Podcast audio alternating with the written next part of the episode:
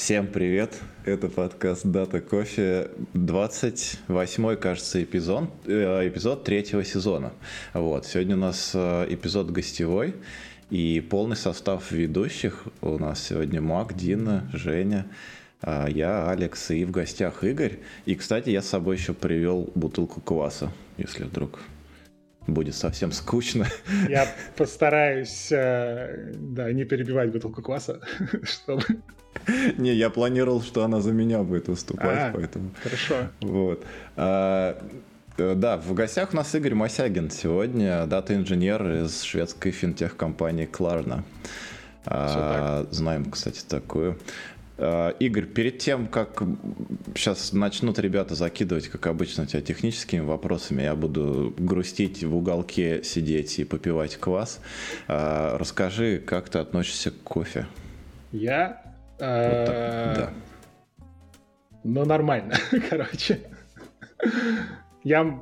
Э, ну, когда я первый раз приехал в Швецию, это был в районе там 2012 года, я думал, что кофе это не очень важный напиток, но э, я активно его начал пить, потому что шведы очень много пьют кофе, и э, так сложилось, что я тоже пытался с ними это делать, и я в какой-то момент заметил, что когда мы все идем в кафе и берем кофе, а потом приходим, типа, как-то что-то потрендеть, я довольно быстро выпиваю кофе, а шведы э, пьют его дольше, типа, там, по полчаса. И мне стало обидно, я стал учиться пить кофе медленно.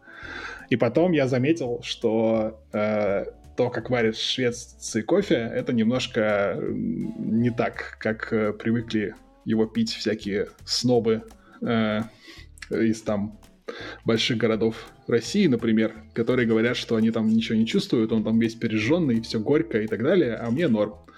Поэтому вот я ненавижу, когда в кофе есть какая-то кислинка или там фруктовые какие-то штуки. Э, и всегда почти пью кофе с молоком, и это типа американо с молоком, поэтому э, некоторые люди от этого начинают возмущаться. Интересно, кстати, а, ты говоришь, быстро, они медленно пьют. То есть, ну, у них, в принципе, суть в процессе получается, да, они от этого удовольствие получают.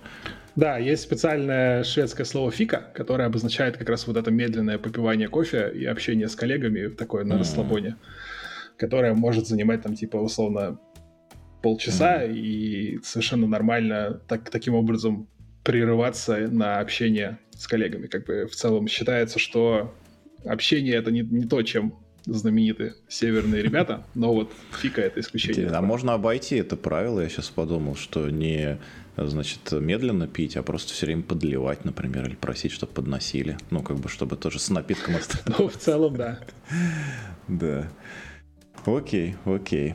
Про кофе проговорили. А, расскажи вообще, что ты, что ты будешь нам сегодня рассказывать, Игорь? Вот давай вот так вот, я, я отсюда зайду. Вот. А, какой интересный вопрос. Ну, мне обещали теплый ламповый разговор, а не лекцию, поэтому я надеюсь, что как раз э, я не впаду в режим э, монолога. Э, но если вдруг так случится, то вы меня, пожалуйста, останавливайте. У меня есть, в принципе, тенденция к вечеру э, впадать в что-то. Вот, например, недавно я разговаривал с моей женой, э, а она в середине разговора просто начала как-то возмущаться, что я разговариваю с ней так, что она в этом не участвует. Вот. И я так и не понял, что это было. То есть это как раз режим лекции. Видимо, да, да. Ну что-то она просто сначала спросила, она попросила поговорить с ней о чем-нибудь, что интересно мне. И, видимо, это была Я не смогла поддержать разговор. Это ошибка вообще. Кстати, хорошая идея. Говорить гости, поговори на какую-нибудь тему, которая интересна тебе, 50 минут прошло, с вами был подкаст Data Coffee. А, кстати, вот, вот, не-не, ты, ты, ты вот смеешься, да? У нас сегодня было демо после спринта. На этом демо, значит, два человека делали презентацию того, что было сделано в спринте. Оба человека — это стейкхолдеры, которые принимали то, что мы делали, и они показывали другим командам то, что мы делали для них, а мы сидели и попивали кофе в этот момент. Мне так понравилось, мне кажется, это идеальная демо просто. Я бы хотел, чтобы так повторялось бесконечно. Делегирование максимального уровня, конечно. Эм, я бы хотел начать с вопросами. Эм, у меня есть вопросы, которые интересны конкретно мне.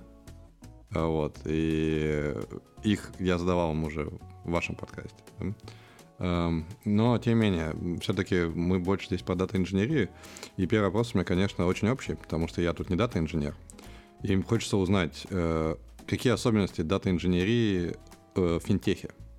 Вот, чем он отличается от, не знаю, банков, возможно, если отличается, э, от, не знаю, сторов и тому подобных вещей.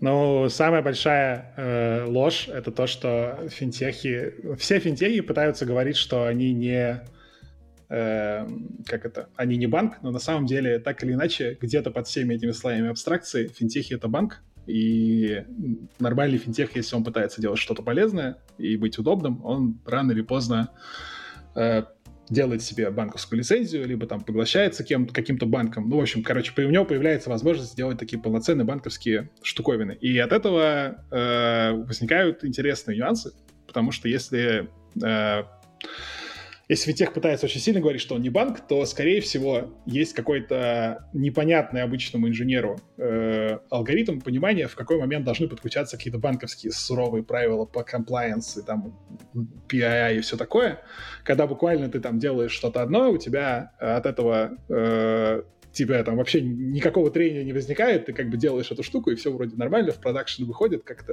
все работает. Потом ты делаешь примерно то же самое, но только чуть-чуть что-то меняешь, и тут тебе нужно там 115 согласований, какие-то там new product assessment, сложные оценки рисков и так далее. И вот это вот лавирование, оно э, неизбежно, и в какой-то момент ты начинаешь понимать, когда как бы стоит лезть на этот холм, а когда не стоит.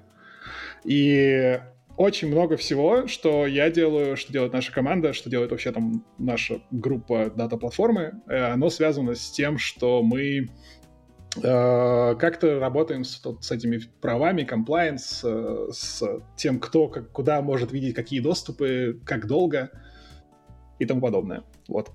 Мне кажется, в обычных компаниях с этим как-то попроще. А можешь поподробнее рассказать, какие у вас уровни секьюрности данных? Насколько это все сложно. Просто обычно в компании типа закрытые данные, открытые для всех данные, и прекрасно. Но еще всякие GDPR и вот эти все законы, но оно понятно.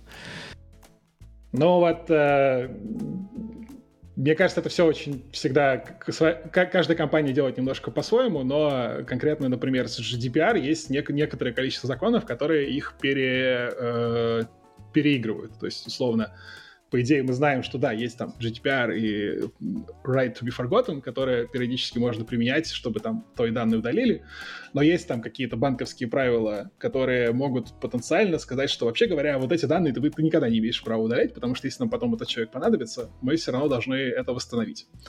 И тебе нужно, получается, уже как какие-то данные не просто там метить как, как э, персональная информация, а как информация, которая там, которую нельзя удалять, которую надо там как-то хранить, при этом, когда она, когда она формально удалена, по идее, ни у кого не должно быть доступа, кроме там у отдела, который как- как-то взаимодействует с юристами. Вот. Очень много данных как-то разделяется по годам, то есть э, почти на всю, на все важные э, схемы есть какие-то там условные вьюхи с э, годовыми доступами, типа там 3 года, 5 лет, и если тебе нужно вдруг какую-то редкую историю, типа там, ну вот, да, например, 5, то а в твоем проекте, в принципе, достаточно одного года, то ты должен отдельно запрашивать эти доступы, и потом эти доступы...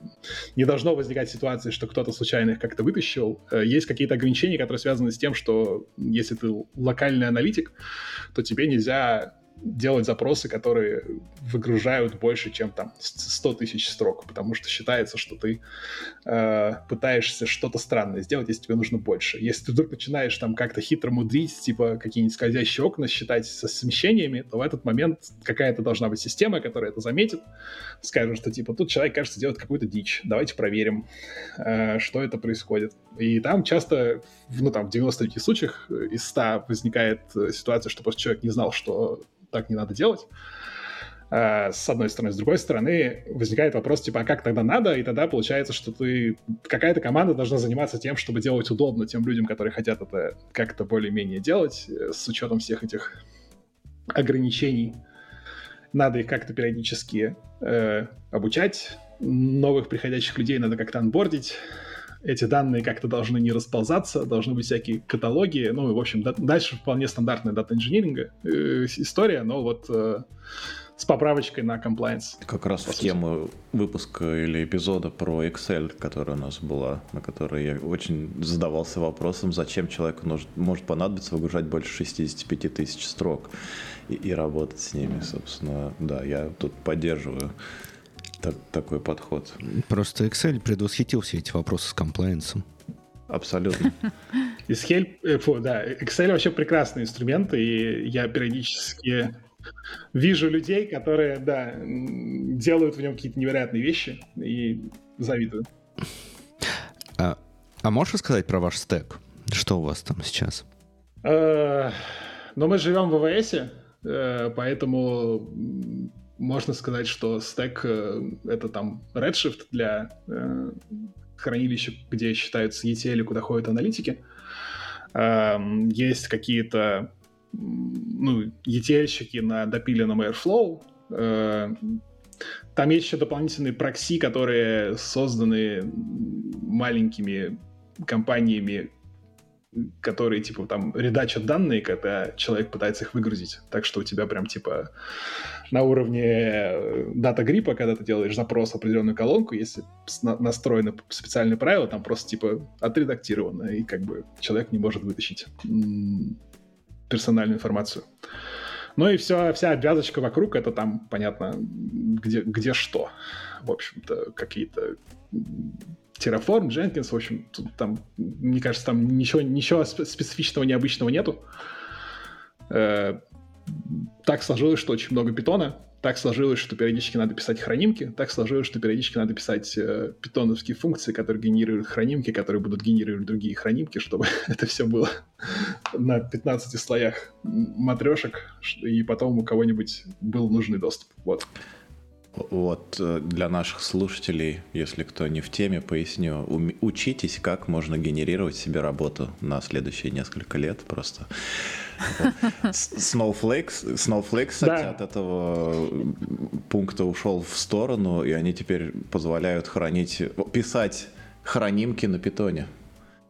Ну, это как-то так называется. Но Redshift тоже позволяет писать хранимки на питоне, но там, во-первых, старый питон, во-вторых, там мало э, чего можно, в-третьих, там, когда ты начинаешь так делать, у тебя начинает резко не работать определенные ускорители э, кластера и вычислений, и эффективно у тебя получается, что ты думал, что у тебя там условно кластер из 40 нот, а когда ты запустил питоновскую какую-то функцию, он на этот, на этот момент, пока она выполняется, стал из 10, например, так. Неожиданно. И ты такой, ну, как-то это не очень приятно. Да.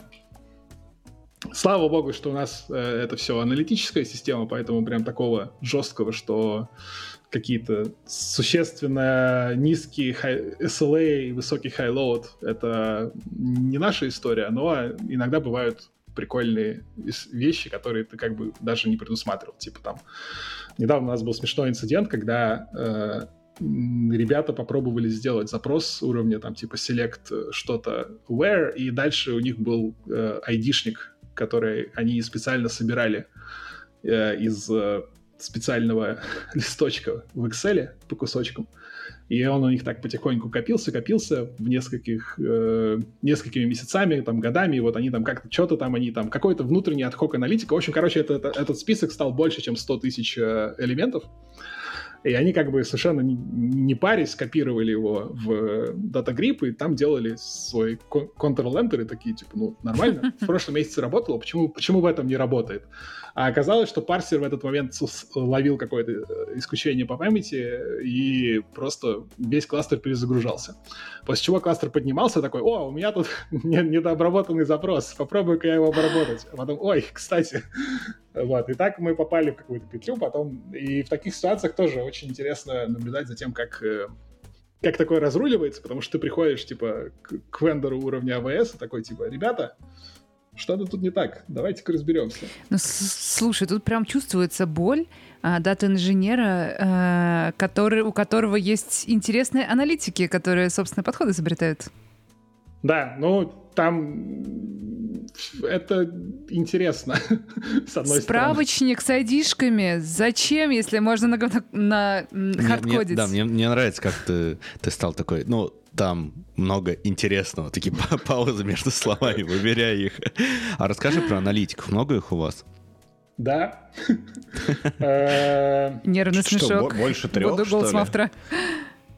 Но э, там в какой-то момент непонятно, как считать, кто аналитик, а кто, а кто нет. Э, но если просто там посмотреть, сколько людей пользуются нашей э, лейкхаузом условным, э, как э, люди, то там что-то в районе пары тысяч. Вот. Э, человек. Как, как вы их э, э, учите работать с вашей инфраструктурой? Как вы их держите под контролем? Со всеми их э, задумочками вроде 100 тысяч айдишников в коде. У нас очень жесткие правила, которые требуют о том, что как должно раниться. Из-за этого там какие-то вещи нельзя делать вручную, надо делать какими-то специальными как раз вот этими оберточными хранимками.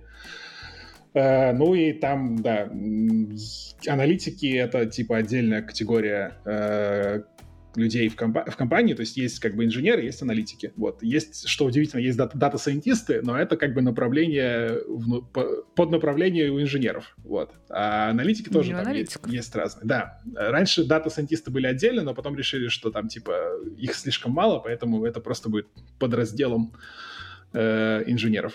Вот. И вообще, мне кажется, что наши дата-сайентисты, они гораздо более инженерные, чем обычно принято э, думать, судя, по крайней мере, по входным тестам, которые мы им даем. Э, им там надо прям много чего сделать, что скорее, ну, там, data science а как такового там оказывается мало. Там надо, типа, модельку обернуть, выставить endpoint э, и что-то. Fit predict ы, до свидания, да. да ну вот там, да, часть фит предиктом становится самая маленькая. Вот. Один, один маг покинул этот подкаст. Да. Да-да-да-да-да. У меня в связи с этим есть вопрос, конечно. Но, но не, не, ну меня, меня, меня отшили на прескрине, поэтому я не знаю, что что-то не понравилось. Но а, рандом. Не, ну, не, не бери бы, на свой счет. Да, я, я, я, я не взял. Вот я нашел себе другую работу, где тоже много регу, регуляций. А, и тем не менее, вопрос такой. А, на немного параллельную тему, о котором мы говорили вот еще туда на дата-старте. А, как происходит онбординг у вас? Как раз онбординг аналитиков и онбординг инженеров потому что это часто боль. Вот. И вот, скажем, пришел я такой, например, машинный инженер какой-нибудь. Вот. И, и, где мне начинать? Но э, тут стоит сказать, что есть э, прям специальный процесс, что в определенные дни месяца все новые, новые инженеры или там новые ребята, которые приходят в компанию, у них начинается типа анбординг, который называется там типа то ли Kickstarter, а, чекин, да. Вот, и это там типа три дня, когда рассказывают, чем компания занимается, как она вообще работает, куда что смотреть, и потом в какой-то момент там общие слова кончаются, и там инженеров отводят в отдельную комнатку и говорят, типа, вам нужно ответить на вот эти вопросы. У вас есть документация вот здесь, давайте, типа, попробуем это сделать. Как бы, если не получится, ну окей, как бы не страшно. Э, вот, инженеры смотрят Поищите другую работу. Не, ну там как бы к, к этому моменту создается ощущение, что прям так жестить никто не будет. Вот. И потом, да, это все, то есть тебя довольно рано начинают знакомить, что вот здесь у нас живут, живет документация, вот здесь у нас живет документация для инженеров. Э, в каждой команде есть свои, свои какие-то правила анбординга, и между командами довольно э, такая... Не, ну, короче, очень мало команд, которые делают прям очень много всего одинаково, и поэтому, по, по сути, каждая, каждая своя команда имеет свой небольшой анбординг-документ, по которому новый, новенький проходится. И иногда к этому анбординг-документу возникают вопросы, но вот у меня был на днях, э, ну как на днях, да, э, пример, когда в команду пришли два консультанта, и как-то так случилось, что это было прям совсем, всем, всем было не до них, и их нормально не прогнали через наш стандартный анбординг, э, и несмотря на то, что они были, типа, все такие себя сеньоры, они всех существенно бесили еще месяца три, потому что они продолжали задавать одинаковые вопросы, э, совершенно, типа, такого уровня, который, по идее, решается тем, что они должны были пройти анбординг. А когда потом, э, спустя какое-то время пришли еще пара человек, которые были уровнем поменьше, но при этом, типа, было поспокойнее в команде, что мы смогли их провести через наш стандартный э, раунд анбординга, то, типа, они уже через, там, не знаю, неделю-две спокойно разбирались, что у нас происходит, и понимали, что делать, как бы. Поскольку это, да, нельзя сделать э, полноценный эксперимент, э, кажется, что за это время мы немножко и как-то и поняли ценность анбординга, и там его пересмотрели, но в целом есть какой-то общий анбординг, есть анбординг внутри команду, команды, у аналитиков есть прям отдельный хендбук, который им вручаются, и который, за которым стараются следить, и там раз в полгода ко мне приходит э, э, овнер этого хендбука, показывает мне нужные куски, типа вот тут мы говорим про питон, вот тут мы говорим про DataGrip, э, посмотри, там все ли актуально, надо ли обновить ссылки. Вот, и иногда мы делаем даже какие-то, типа, дни общения с кастомерами, когда там, условно, вот э, так, так называемые часы приема, когда можно прийти, по, пожаловаться и вот. А сколько у вас дата инженеров на 2000 аналитиков? Э, это тоже непонятно, как посчитать, но вот, типа, домен, который занимается данными, его порядка, там порядка 60 человек, и команда, ну, типа, группа, которая занимается дата-платформой, это, ну, типа, человек 20, наверное, суммарно. Вот. Э, но при этом в каких-то маленьких э, группах есть там типа засланные дата-инженеры, которые там, мы типа делаем дата-меш, поэтому у нас там вот есть где-то дата-инженеры, которые близко к кастомерам и тем данным, которые они делают. И так, наверное, еще человек 10 наберется. А какие у вас инструменты контроля есть над тем, что творят аналитики? И технические, и административные. Как у вас это выстроено? Uh, ну, технически это вот всякие правила на уровне того, что мы допиливаем некоторые ограничения в Redshift, которые там есть, что там типа определенным людям нельзя делать определенные запросы, э, которые там возвращают больше там такого-то количества строк, или которые делают там больше, чем столько-то э, кросс-джойнов, или что-нибудь такое. Э, вот. И из какого-то нетехнического есть некоторая статистика, которая регулярно собирается — и по ней мы там периодически там смотрим э, продюсеры, например, каких датасетов э, чаще всего попадают в ситуацию, что они создают очень много локов. Э, потом мы идем к этим ребятам, там, или там создаем какой-нибудь топ-10 топ, топ э, и спрашиваем, почему у них так, и как мы можем им помочь.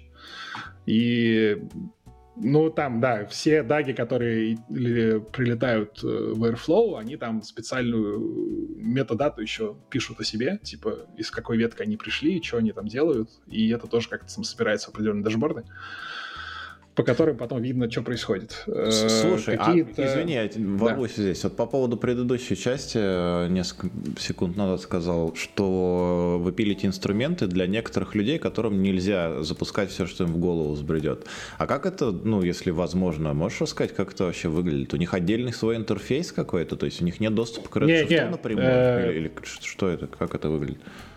Я, наверное, как-то неудачно это сформулировал, но там просто есть ограничения по тому, как, как это, Query Monitoring Rules, условно, ага. на уровне прям инструмента, которые говорят, что происходит э, с запросом, который там попадает в этот определенный предикат. Типа он там либо абортится, либо пользователю дается предупреждение. Вот, и там некоторые из этих э, правил, они довольно жесткие, серии, что там если ты человек, то у тебя не может быть запрос, который считается дольше 10 минут, например. А, угу.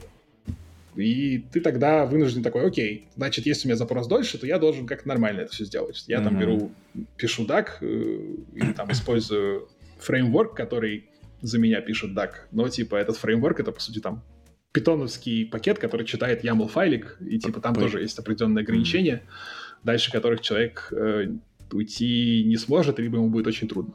А можно pagenator какой-нибудь сделать, который будет тот же запрос просто кусочками возвращать?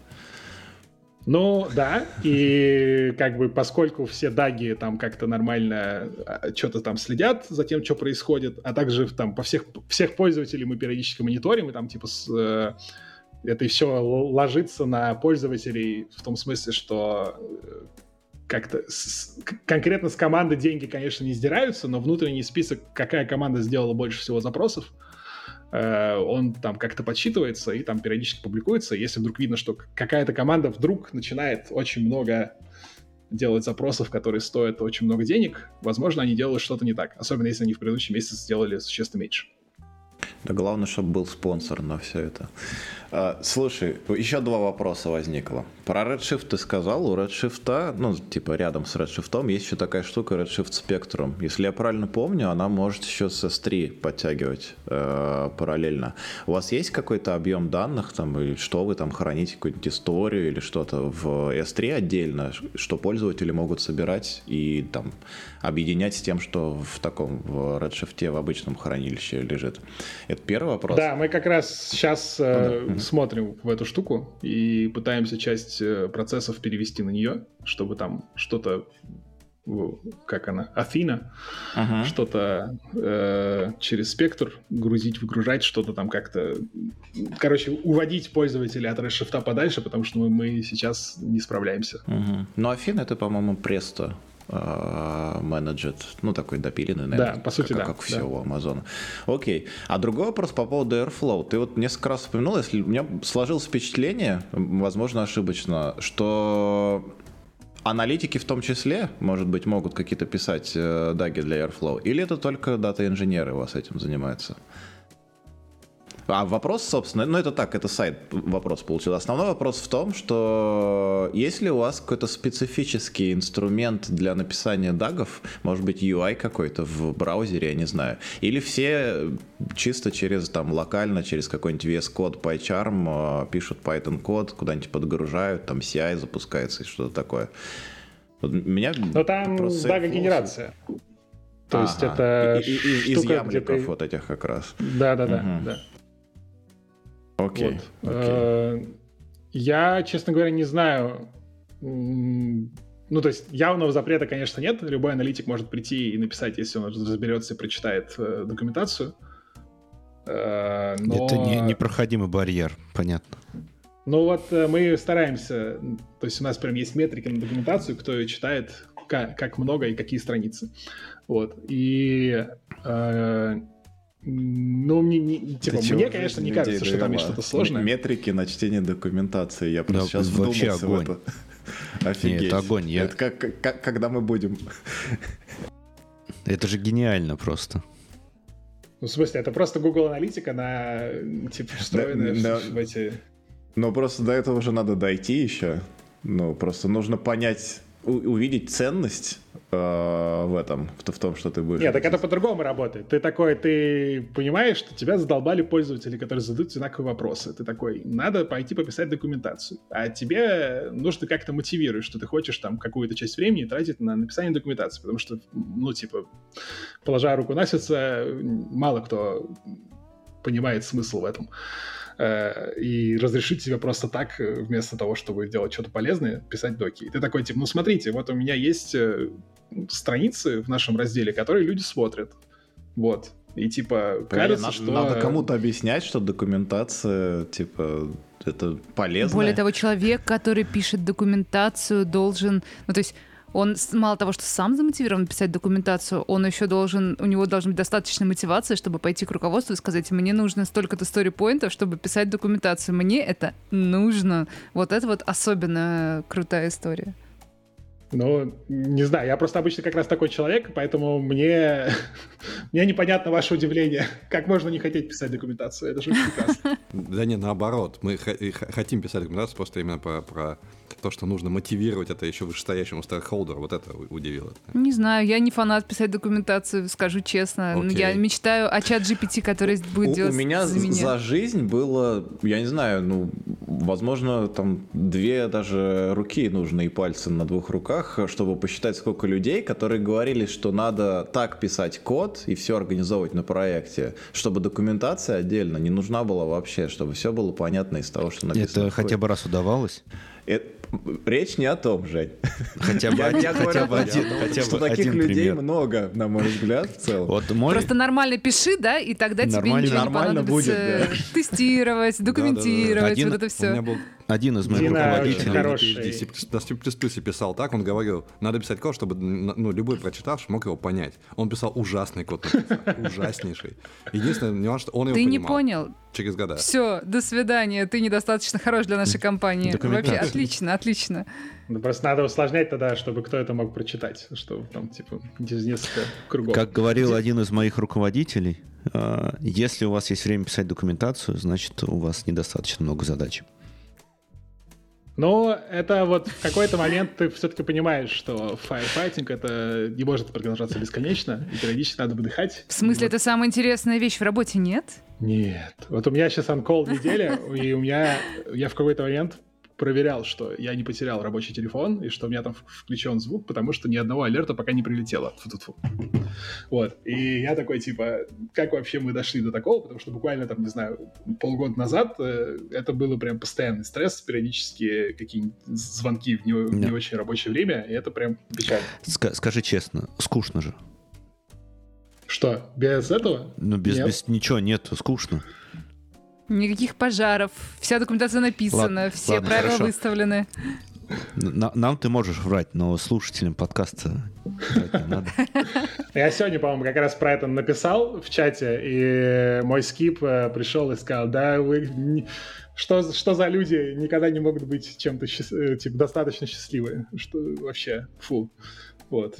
Стал на нас ворчать. А мне вот такой вопрос, прям э, все это время, что ты рассказывал про то, как у вас это все устроено, э, вот я прям представляла, сколько это работы, э, чтобы приручить все процессы и выстроить онбординг, по, всех через него провести, это же все потом и кровью вырабатывается. То есть вы не на пустом месте просто, да, начали делать компанию и начали с того, что все сделали нормально. Нет, это все через боль. Компании уже довольно много лет. Типа в 2005 году появилась Кларна, и типа вот за это время она потихоньку пришла к тому, что она ведет себя таким образом. Я думаю, что это тоже действительно с кровью приходило. Ну и как бы там вот э, на чек-ин приходит условно сколько там, 30 человек, вот из них там, не знаю, 3-4 это инженеры, еще там какие-то ребята занимаются чем-то остальным. Ну ладно, может быть, 10 инженеры.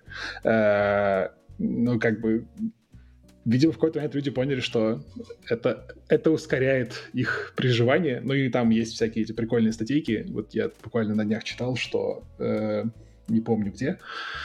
Developer Experience — это вообще очень интересный показатель. Есть э, research, который показывает, что если девелоперы довольны, то они готовы там гораздо дольше оставаться в компании, чем средняя по индустрии. А, Дина сказала очень прикольный момент про чат GPT, который я вот сейчас наблюдаю про документацию. То есть у нас, когда, типа, SEO нашей компании увидел чат GPT, он э, сказал вообще все прекрасно, за этим будущее. И все побежали пилить каких-то, какие-то интеграции чат-ботов. Э, там компания стала периодически устраивать, э, типа там, по-моему, у нас три раза в неделю какой-то офис hours с кем-то из OpenAI, где нам они рассказывают, что у них происходит и как, как там концептируют по нашим э, проектам. Вот. И э, один из прикольных моментов, что в нашем э, домене возникли ребята, которые, блин, а давайте мы запишем, типа, сделаем чат-бота, который будет э, там отвечать на вопросы по документации пользователям, типа там, как мне удалить э, топик из кавки или что-нибудь такое. Э, ну и там, э, когда они стали это делать, вдруг выяснилось, что, оказывается, для того, чтобы документация была хорошей, надо, чтобы в дата-каталоге было не просто там схема таблицы, а еще какое-нибудь ее описание. И какой-то еще там, не знаю, смысл этих э, строк, которые там, да, чат GPT может нагаллюциногировать, но как бы там не, не все так легко дается. Если чуть-чуть это сделать получше, то э, ответы начинают быть намного лучше. И вот сейчас то, за что мы там топим, это то, что надо сделать какой-то красивый пример на части этого э, как бы под, под, под множество данных, которые у нас есть, чтобы потом показать пользователю, потом пользователи такие, а, так вот, зачем нужно заполнять дата-каталог, и побегут заполнять дата-каталог. И я надеюсь, что мы успеем получить более-менее заполненный дата-каталог до того, как хайп на чат GPT пройдет, и, по крайней мере, у нас будет э, заполненный дата-каталог потому что Интересно. это все равно важно. На самом деле интересно, будет ли когда-нибудь чат GPT версии Ильяхова, чтобы он только зерно делал, а не две простыни, не знаю, по одной табличке? Ну, никто не знает, мне кажется.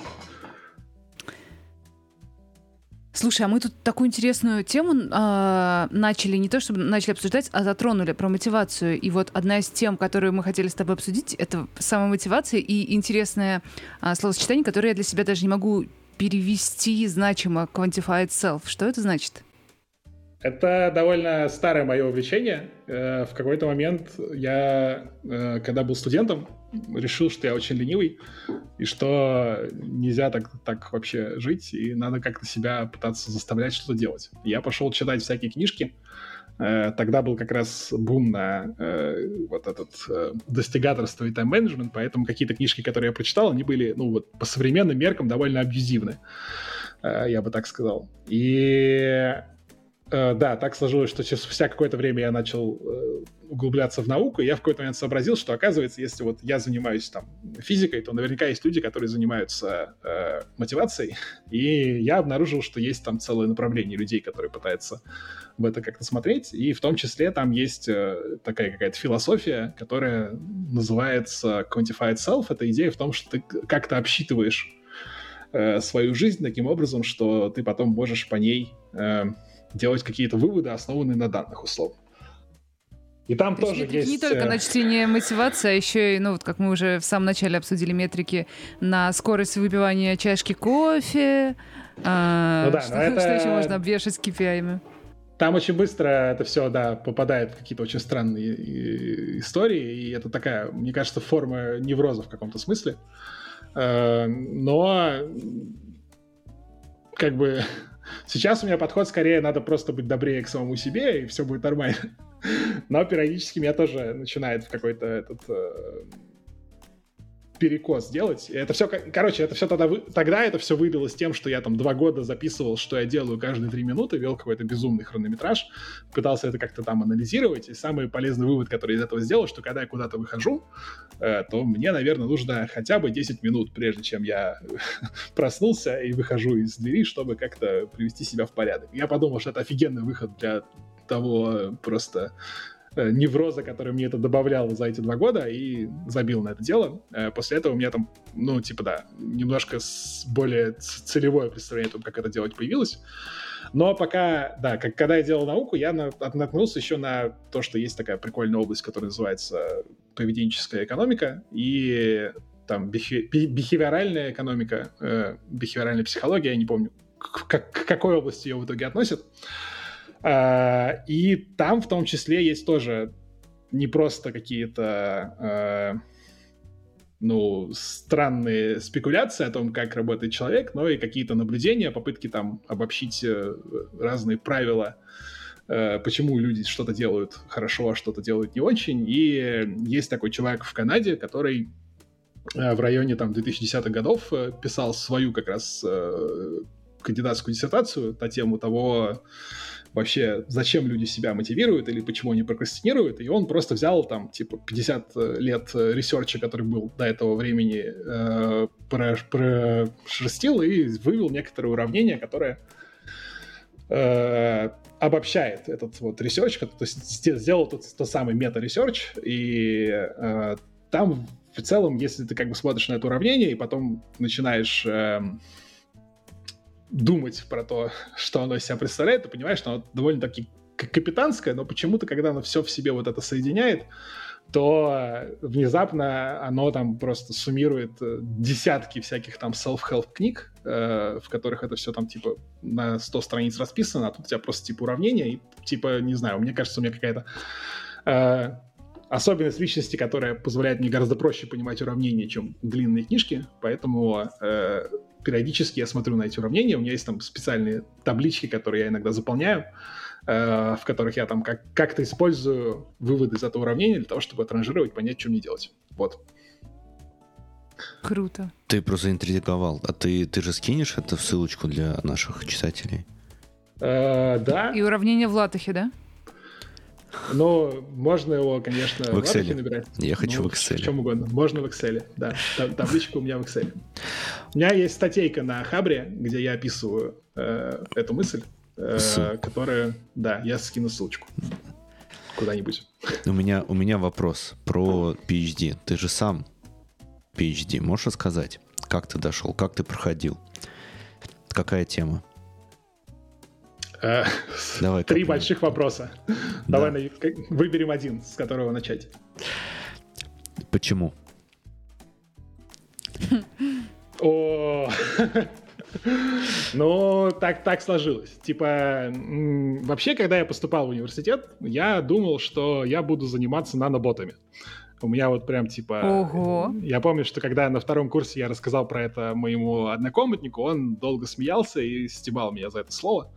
Но э, тогда я, когда поступал, нанотехнологии, это было еще что-то такое совершенно, типа, чем-то, кажется, в Южной Корее занимаются, а типа у нас там никакого еще Роснана не было и ничего там не, не валялось. Э, вот. И пока я учился, я вдруг понял, что, оказывается, есть э, еще лет 20, прежде чем это станет реальностью. И вот, типа, в университет я поступил 20 лет назад примерно. И вот, наверное, от сейчас еще есть лет 20, прежде чем о каких-то наноботах можно будет говорить. Э, но это при, привело меня к тому, что я, типа, ну там, смотря как кафедры вуза, которые я э, поступал, я обнаружил, что там есть какая-то кафедра, где есть прям, типа, нанометрология, ну, или, типа, нанотехнология. Я такой, во, пойду сюда. Потом э, случился бум, пока я учился на нанотехнологии, и была совместная кафедра между физтехом и МИСИСом, э, где, собственно, от, от Роснана нам пытались привить идею о том, что вот как бы нанотехнология это хорошо, но вообще надо заниматься нанометрологией в том числе. И это типа супер специализированная область э, метрологии, которая фокусируется на том, что происходит, когда вы взаимодействуете с нано-штуками. Вот. На физтехе быстро сообразили, что раз нано не очень, наверное, заинтересован в содержании этой программы, но просто хочет как-то отчитываться, поэтому нам просто давали жесткий TRFIS, с которого ребята с Месиса просто охреневали, потому что у них не хватало э, мат-подготовки на это. Мы, типа, мы там более-менее держались, но тоже было тяжело. И в рамках этого э, я съездил на, типа, учебную программу на две недели в шведский университет, э, где нас учили, как считать на компьютерах э, с помощью методов там вычислительной квантовой механики, всякие разные материалы. Вот, поскольку МИСИС — это институт стали и сплавов, то там сильная школа материаловедения, и поскольку это деньги, которые давал Роснано между МИСИСом и Физтехом, а на Физтехе на тот момент, если какие-то высокопроизводительные расчеты были, то они были в первую очередь связаны с какими-то там биологическими направлениями, то решили, что, типа, вот, э, кажется, что ребятам будет интересно съездить вот, вот, вот узнать, как, как это делается на суперкомпьютерах именно в области материаловедения, и, соответственно, после этого я вдруг, вдруг обнаружил, типа, я на тот момент уже решил, что все, типа, наука не мое, я как бы буду программистом, э, но э, в, вот эта область меня настолько восхитила, что вдруг оказалось, что есть такое место, где можно заниматься и вычислениями, и физикой, и математикой, и все это как-то балансировать, и типа и программирование, и типа я такой, вау, вообще круто, очень хочу. Э, но на тот момент у меня была, э, ну типа, причина оставаться э, в Москве, поэтому я поступил в МИСИС, в аспирантуру, э, отучился там годик, э, там были довольно странные истории, типа там в какой-то момент э, возникла некоторая ситуация, которую можно трактовать так, что мой научрук кинул меня на деньги, что, типа, существенно меня демотивировало, и в итоге я все-таки пошел э, работать программистом, но спустя некоторое время э, ребята, которым я ездил в Швецию, это тоже там, типа, русский профессор, он мне написал, спросил, как дела, я такой, типа, ну вот, думаю, уходить из аспирантуры, он такой, а что, может, типа, ко мне приедешь делать PhD? Я такой, ну, а чё, почему бы нет? То есть, как бы особого э, анализа ситуации или там какого-то знания о стране, или вообще на что я подписываю, что там типа контракт на 5 лет условно. Что вообще из себя представляет э, академическая жизнь, я мало представлял, вот. Ну и типа я поехал в Швецию, начал делать там PhD, потом э, этому профессору дали грант э, в России, он, соответственно, стал в Миссиси строить лабораторию, выяснилось, что раз у меня уже все почти готово, то можно быстренько э, сделать так, чтобы я защитил кандидатскую в России, отчитался этим по какому-то из грантов. Типа я приехал очень через не хотя и через не могу, и вот это, кстати, снова линкует нас к э, истории про мотивацию, потому что я вообще не понимал, почему, меня, почему я не хочу это делать, почему у меня это не получается, я пытался как-то себя разогнать. Э, но, типа, да, я написал кандидатскую, потом я вернулся в Швецию, написал, собственно, PhD, и после этого я такой, типа, у меня есть PhD раз, PhD два, которые там, типа, как КФМН вполне засчитывается как PhD, поэтому я, типа, могу приехать в Австрию и говорить, что я доктор, доктор Игорь. И это все, типа, абсолютно не отвечало мне на вопросы, что я хочу от жизни. У меня там, типа, случился какой-то кризис личных отношений, который был на, на фоне всего этого. И я такой, типа, вообще не понимаю, что вообще и как, куда. Я помню, куда-то я на какой-то постдок условно подался, но там, типа, да, система того, как работает наука, она в целом подразумевает, что ты в какой-то момент, после того, как ты делаешь PhD, э, должен покататься по разным другим группам, чтобы доказать, что ты полноценный самостоятельный ученый, прежде чем тебе где-то хотя бы предложат какие-то шансы на более-менее полноценную позицию. Вот. Э, ну и как-то я занимался симуляциями э, того, что происходит в, в ядре Земли под большим давлением, большой температурой. И как бы это очень далеко от э, чего-то реального. И поэтому, когда я там устроился на работу, и через там 6 недель мы вывели микросервис на Go, который, э, тут же которым тут же стали пользоваться тысячи людей, которых я никогда не видел и не знал, но при этом это там стало куда-то сыпать метрики, и я такой, типа, вау, вот это я понимаю, короткая петля обратной связи. Вот. Ну и какое-то время я думал, что, типа, вот после науки я, типа, есть science, а я вот буду заниматься data science. Это же то же самое. Вот. Но оказалось, что data science максимально скучно после того, как у тебя был опыт нормальной э, научной деятельности, и поэтому потом, а, а там рядом есть интересная область дата инжиниринга, и вот, типа, я занимаюсь дата инжинирингом, и data science мне как бы все еще не, не штырит особо. Вот это, вот это, кстати, очень не классический, мне кажется, для рынка переход. Обычно все Data Science, Data Science, все вокруг него носятся. Мало кто в дата инженерку, потому что там просто инженерный труд, как на заводе такой. Работаешь, перекладываешь данные, все так. За ну, вот всерьез. Рационализаторские на... предложения Как мне показалось, что в Data Science у тебя э, ну, типа, люди, которые с него прутся, это те, у которых вот действительно либо прям лежит душа к э, почему-то к таким странным... Как бы большинство типа, про Data Science интересно говорить, интересно слушать доклады, но как бы заниматься Data Science это довольно фиговое занятие, потому что там ну вот, не помню, GoPractice недавно присылал рассылку, что там 87 машин learning проектов, 87% э, не доходят до продакшена, потому что как бы они просто пишутся в стол, ничего не происходит, и там в большинстве компаний, если Data Science, который, Data Scientist, который делает более-менее что-то интересное, то, скорее всего, это интересно заканчивается тем, что ты делаешь для кого-то отчет или какой-нибудь там, может быть, ты делаешь какую-нибудь модельку, которую ты представляешь своим ребятам, и потом это никуда там до прода никогда не дойдет. Или ну, и потом из этого делают отчет. Но это скорее ну, неправильно да. компания использует дата-сайентистов все-таки, это больше к дата... Или даже к BI, BI. Ну, а как бы можно заниматься дата-инжинирингом и уже приносить э, пользу на уровне, что ты просто настроил, что потоки данных потекли, и там, не знаю, большинство компаний прекрасно, особенно если у тебя много данных, тебе как бы дальше линейных регрессий особо не надо никуда уходить. А как бы, чтобы это делать, тебе даже PhD не надо. Вот ты говоришь, что сделал потоки данных полились, и уже классно. А с другой стороны, это настолько далеко от бизнеса обычно, ну, то есть бизнес, он там что-то делает, аналитики пытаются этому бизнесу что-то улучшить, этим аналитики... Но аналитики же ничего не сделают, пока, пока у них не будет данных. Да-да-да, но данные, получается, настолько далеко от реального бизнеса, как ты здесь мотивацию находишь?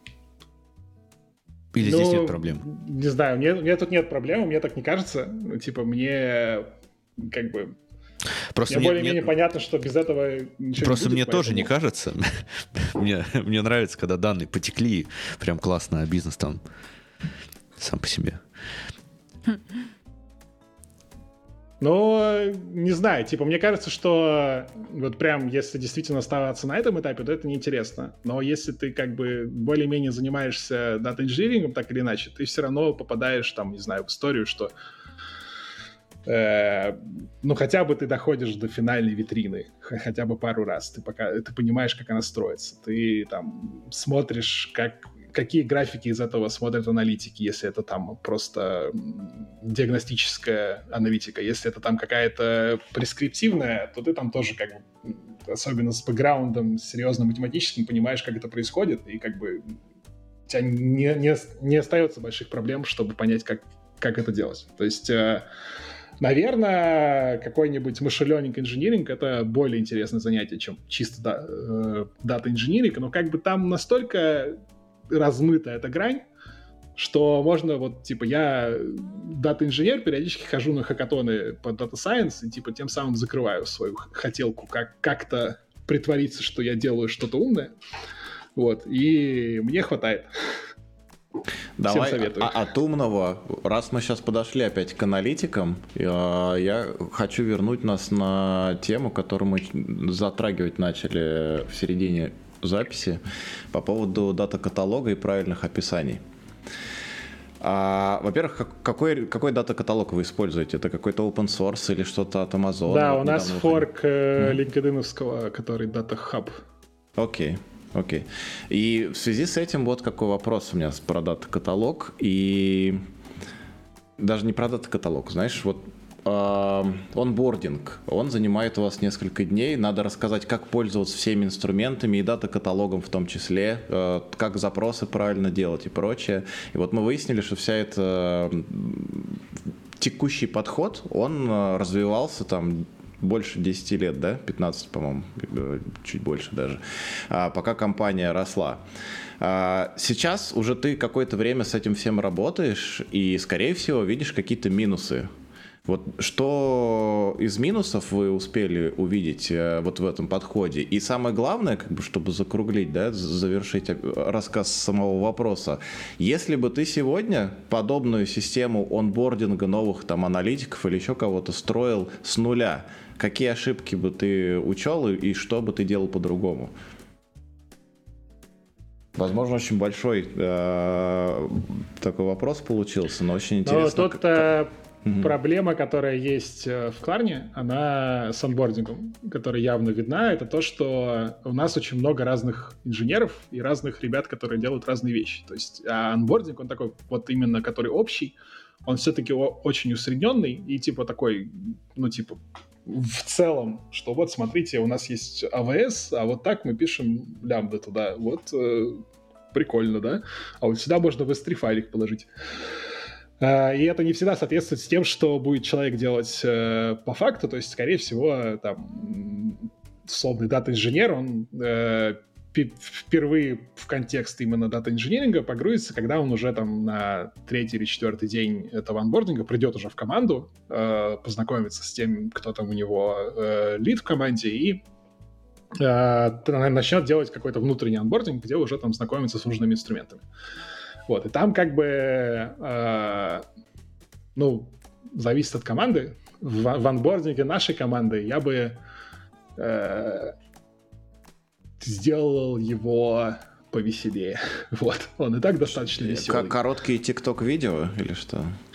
Не-не, э, ну типа там, там, короче, вот в, если возвращаться к уравнению э, мотивационному, там есть э, довольно очевидная мысль, что чем больше ты... Чем больше то, что ты делаешь, ты видишь в этом ценность, тем как бы больше у тебя мотивация это делать. Типа прямая пропорциональность, все вполне логично. Э, есть очень известный эм, бихеоральный психолог, бихеоральный экономист, я не определился с термином, э, Дэн Ариэли, который э, в свое время поставил очень любопытный эксперимент, где э, суть сводилась к тому, что, в общем, сравнивался э, определенным образом реакция людей, когда они решали некоторую математическую задачку, после этого они говорили, сколько раз, сколько задачек они решили, и смотрели, как сильно они врали, в зависимости от того, что делает принимающий. Если принимающий смотрел на бумажку и такой «ага», и откладывал ее в сторону, то типа они врали там на одном определенном уровне. Если принимающий говорил «ага, а теперь отнеси это, пожалуйста, вот в тот шредер», и типа не, не смотрел, не проверял, э, то типа люди врали еще больше, потому что они понимали, что типа никто не смотрит. Там шредер был специально типа поправлен, так что потом они могли посмотреть, сколько на самом деле люди врали. И там, типа, третий вариант, когда э, люди приносили бумажку, и человек внимательно смотрел, что происходит, и типа, да, ну тут, типа, что, что-то все, типа, понятно, здорово, да, и, типа, и в этом случае люди врали меньше всего.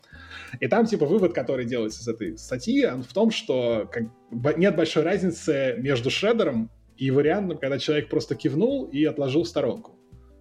И идея, которая здесь полезна для мотивационного уравнения, заключается в том, что если ты делаешь что-то, и ты это никому не показываешь в конце, то у тебя постепенно падает мотивация и ценность э, того, что делаешь. А проблема с ценностью, что ты, если ты в какой-то момент перестаешь видеть ценность вообще в, в чем-либо, что ты делаешь, и этого слишком много, ты как бы вообще, у тебя мотивация начинает падать во всем. Потому что ты такой, типа, ну, какой смысл вообще все тлен.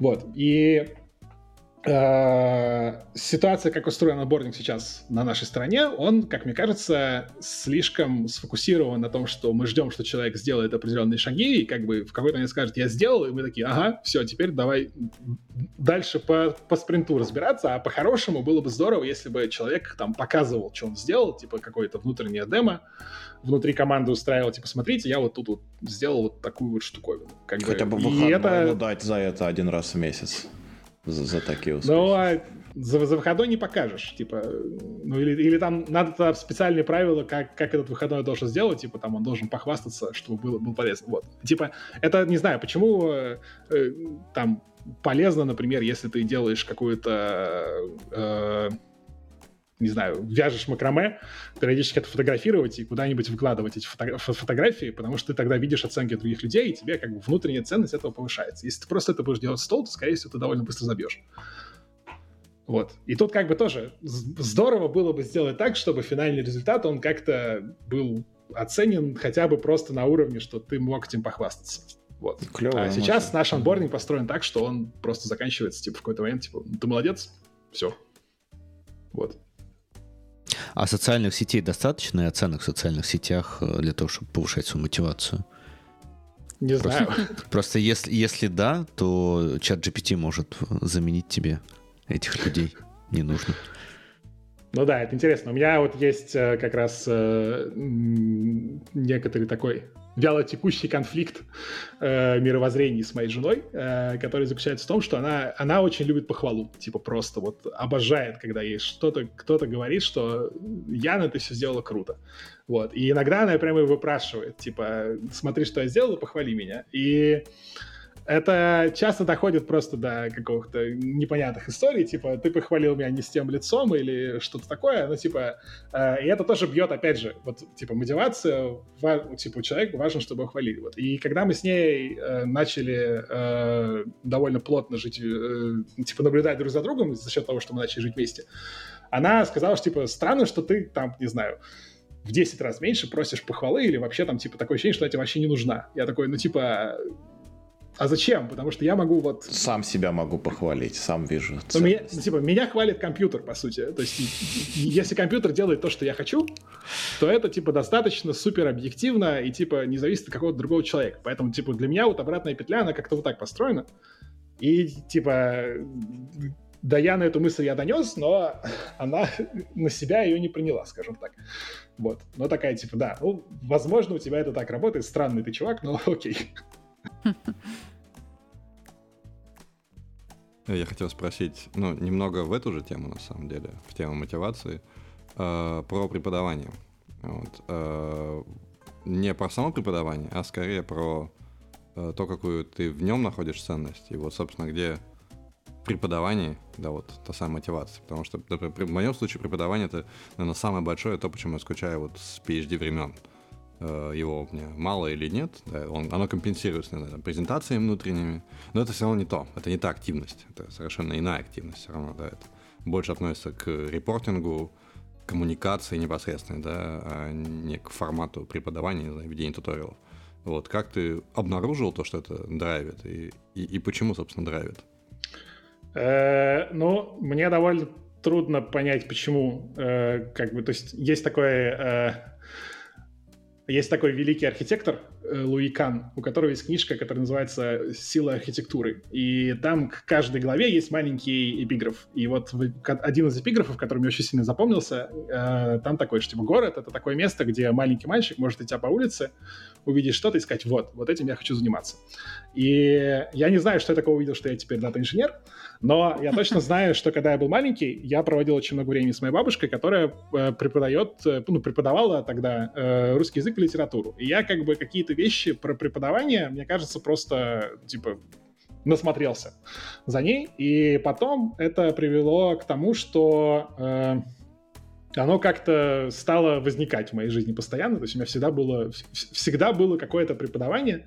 Я не поступил в университет когда-то с первой попытки, и пока я маялся, мне предложили, типа, вести курсы по C++ для школьников. Вот. Э, я абсолютно, конечно же, типа, если бы мне сейчас такое предложили, я, я бы сказал, вы что, я не знаю C++. Но когда тебе типа 16, ты такой типа, конечно, почему нет? Мне еще и будут за это что-то там платить 400 рублей за, за полтора часа. Да давайте, отлично, все. Вот. И ты такой типа, там, не знаю, год я этим занимался.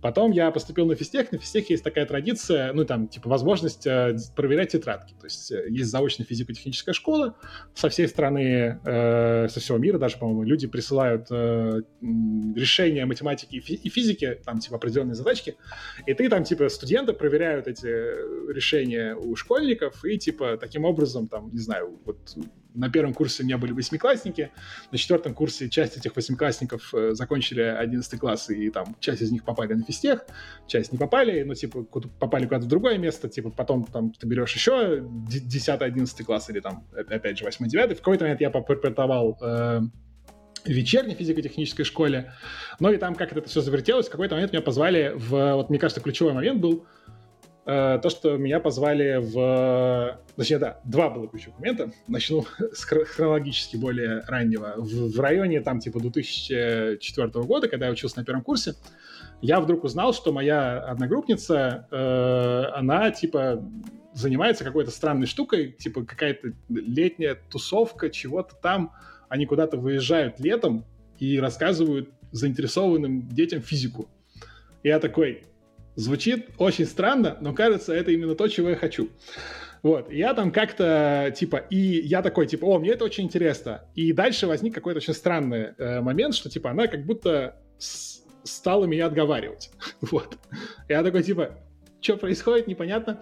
Э, но после этого я все-таки напросился, там, типа, были какие-то майские отборочные э, проверки, когда там, типа, школьников брали на два дня на майские праздники в лес, они там, типа, смотрели, как они сживаются друг с другом, как они там немножко готовят еду, и потом, типа, у них, хоп, внезапно небольшое соревнование из серии, там, типа, не знаю, соберите мостик или там какой-нибудь блок, или, в общем, объясните какую-то физическую штуковину, вот.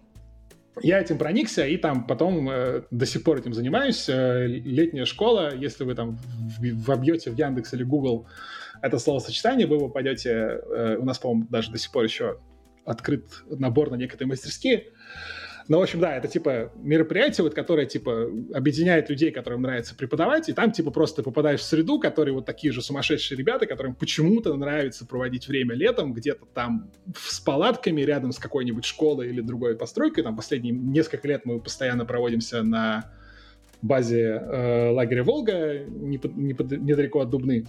И типа вот там есть вот какая-то такая более свободная тусовка, и там было прикольно то, что поскольку это все понималось как такое полуволонтерское, полуэкспериментальное, вообще не было никакого нормального контроля над тем, что ты будешь рассказывать. Типа, по-моему, по первый раз, когда я приехал, формально э, я, конечно, вел какой-то факультатив, но в том числе я там, типа, рассказал какую-то лекцию про математический рок, например. типа, вот есть такой стиль музыки, который мне очень нравится. Э, и то я там, типа, внезапно понял, что я могу про это рассказать достаточно увлеченно, чтобы, типа, когда ты разговариваешь с младшими школьниками или там, типа, не знаю, старшими школьниками, они не будут тебя слушать, если как бы им не интересно, что бы ты ни делал. И вот ну, там ты вдруг понимаешь, что, оказывается, есть что-то, что э, почему-то им заходит, хотя ты вроде как рассказываешь просто там, типа, название группы и какие-то ключевые моменты, и там, да, тебя слушает три человека, но, по крайней мере, им интересно почему-то. Э, да, второй ключевой момент был, когда вот я этим позанимался, соответственно, преподаванием на вот этой на летней школе э, разных каких-то направлений, там типа потом мы вышли на какую-то инженерию, потом мы вышли там уже в программирование, последние две мастерские, которые я делал, это как раз были Data Science. И в э, в какой-то момент меня знакомая посоветовала в школу, ее позвали туда как преподавателя э, теории вероятностей, но она сказала, что типа теорию вероятности я, конечно, буду преподавать, но вы еще хотите, чтобы я еще информатику преподавала, я этого не умею. Давайте вот у меня здесь есть знакомый из физтеха, вот он типа вполне может преподавать и то, и другое. Типа, да, с вероятностью может быть не очень, но я ему помогу, если что. Вот, я так попал, типа, в школу, я там поработал, типа, полтора года. Э, им там нужно был срочный преподаватель, там, потому что в середине семестра кто-то ушел в декрет или что-то такое. Э, и но это было очень сложно, это было очень больно, потому что я как бы абсолютно не умел работать с детьми, мне типа было сложно готовиться. А, но там было несколько моментов, которые прям вот типа ты когда видишь, что э, школьнику было абсолютно неинтересно, а потом ты что-то объяснил, причем объяснил как ну типа вот э, ну, импликацию я в какой-то момент объяснял какой-то девочке, которая меня абсолютно не слушала. И я объяснил ей это через беременность мальчика, который обещал на ней жениться что, типа, если она не забеременела, а мальчик обещал на ней жениться, если она забеременеет, но вот если так случилось, что она не забеременела, и мальчик все равно не женился, он же не лжец, получается. Вот, и она такая, о, интересно. И после этого у нее вдруг появился интерес там, к дискретной математике. Э, и типа, пример максимально, типа, всратый, там, по, по современным меркам даже там borderline сексистский, как бы вообще жесть, но как бы в целом вот какой-то такой странный поворот, то, что можно найти интересную штуку для кого-то, э, это было прикольно. И ты как, в какой-то момент я, я вдруг понял, что как бы вот есть э, есть некоторое такое внутреннее ощущение одиночества и пустоты, которое периодически приходит ко мне. Но если я буду э, преподавать, рассказывать что-то, там, выступать на конференциях или делать какие-то еще образовательные мероприятия, то просто за счет того, что это будет продолжаться достаточно долго, с некоторой вероятностью я попаду э, в ситуацию, когда меня вдруг услышит какой-то человек, которому тоже э, в каком-то смысле ну, типа, может быть тяжело или одиноко. И, возможно, я через что-то, что я скажу, потому что у меня есть такой опыт там из моей жизни, что там, типа, преподаватель физики в школе мне когда-то очень сильно повлиял на меня, допустим. Тут вдруг я что-то скажу, и, типа, человек тоже проникнется этим. И, типа, станет лучше. Вот, Слушай, а раз тут... вот что-то такое сказать, а представь, что вот обычный рядовой слушатель нашего подкаста, такой, может, начинающий дата-инженер, который хочет стать сеньор дата-инженером, как ты, или повторить твой путь, или просто вдохновился твоим рассказом. Вот посоветуй ему что-нибудь такому обычному слушателю нашего подкаста. Возможно, сейчас вот именно эти слова кого-то вдохновят, как знаменитого математика девушку, про которую ты только что говорил, которую ты э, вдохновил. Это спонтанный вопрос, который поставил меня в тупик.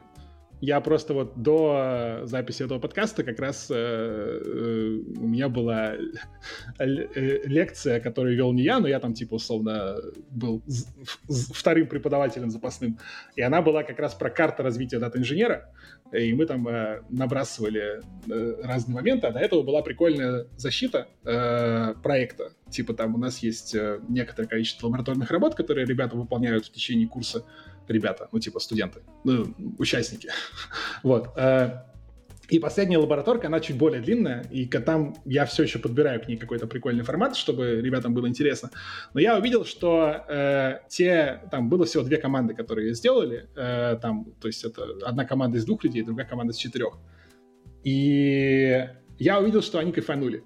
Вот, то есть там по совершенно разным каким-то моментам я вдруг понял, что типа вот этот человек кайфанул здесь, вот этот человек здесь, вот этот человек постоянно ворчал, но все равно вот здесь он получил удовольствие. Вот. И вот мне кажется, что очень важно найти свое такое какое-то личное удовольствие от происходящего в, э, там, в дата-инжиниринге. Это может быть действительно просто на уровне, что данные потекли, и ты от этого порадовался. Это может быть история, что ты там э, сделал так, что когда ты пишешь боту какой-нибудь странный смайлик, он тебе кидает кубик. Это может быть э, что-то еще, там, не знаю, ты приходишь домой, и у тебя автоматически включается свет. Вот такого уровня. Это может быть совершенно там маленькая штука, это может быть что-то большое, там, не знаю, докер-контейнер, который кто-то лайкнул, который ты выложил на GitHub. Но, типа, надо найти такое, и, типа, пока, пока не находится, просто проверяйте абсолютно, типа, методом рандомного перебора, пока, пока не уткнешься во что в этом. Вот. Круто. Классный совет. Круто. Я, я считаю... Все задумались, да, что же вам, что же вас мотивирует? Ну, нужно ну, типа, искать, да, вот нужно это, искать. Вот тот, тот эпиграф про мальчика, который что-то увидел. Э, как бы в каждом из нас есть такой мальчик, и город — это какая-то метафора чего-то, что происходит вокруг. На, на этой Ух, классной вообще ноте философия. я предлагаю заканчивать сегодняшний эпизод. Э, есть над чем подумать. Э, спасибо большое, Игорь. Я напомню слушателям Спасибо, нашим, что позвали. Что у нас был в гостях Игорь Мосягин, дата-инженер шведской финтех-компании Кларна. Услышимся. Всем пока-пока. Спасибо. Пока-пока. Спасибо. Спасибо. Пока-пока.